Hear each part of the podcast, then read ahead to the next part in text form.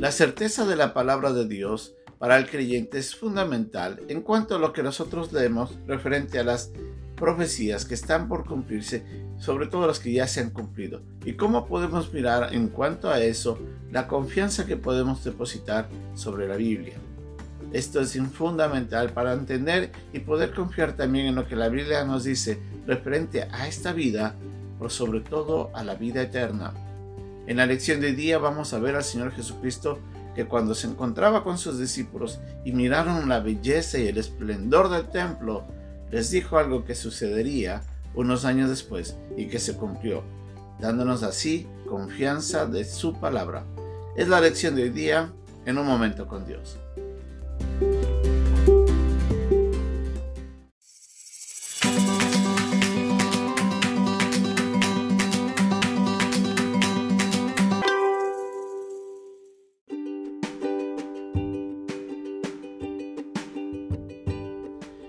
Pasaje de hoy día se encuentra en el capítulo 13, versículo 1 y 2 de Marcos.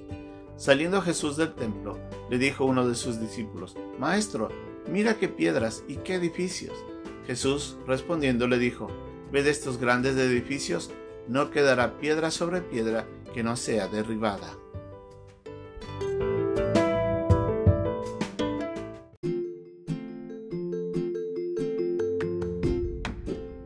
El Señor Jesucristo había salido del templo de Jerusalén con sus discípulos. Atrás estaba dejando todo ese día de gran enseñanza y lo que nosotros hemos venido aprendiendo durante todos estos pasajes. Ahora el Señor, mientras caminaba alrededor de los muros, uno de los discípulos le dice, Señor, mira el esplendor de estas paredes, mira cuán grande es este edificio. El Señor les dice muy claramente, no quedará piedra sobre piedra que no sea derribada. El Señor Jesucristo estaba mirando hacia lo que estaba por acontecer. Unos años después, Tito, el, el general romano, vendría con todo su ejército a destruir el pueblo de Israel y sobre todo Jerusalén y su templo.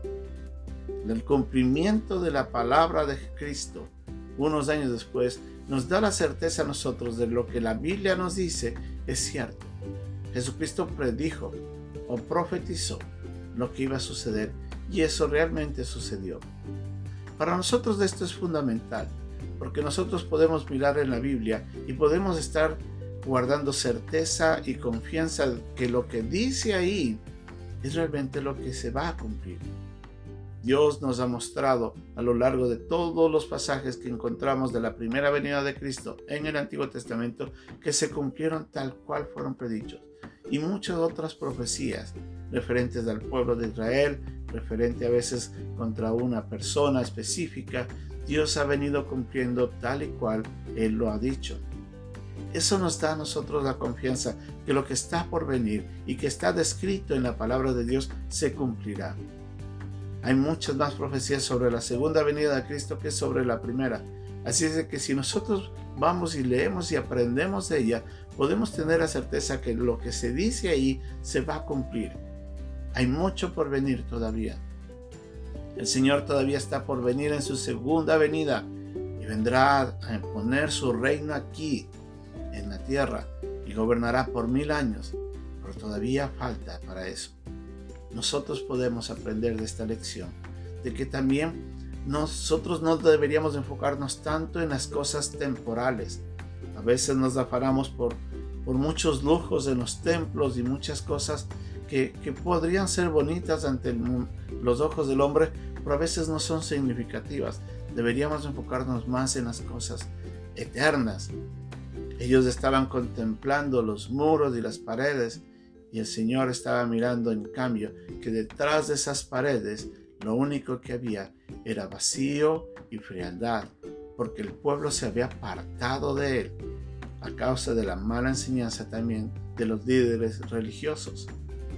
Y el Señor no se sorprendía por eso, antes más bien se entristecía. Él sabía de que su amada Jerusalén sería destruida como consecuencia por el pecado de Israel.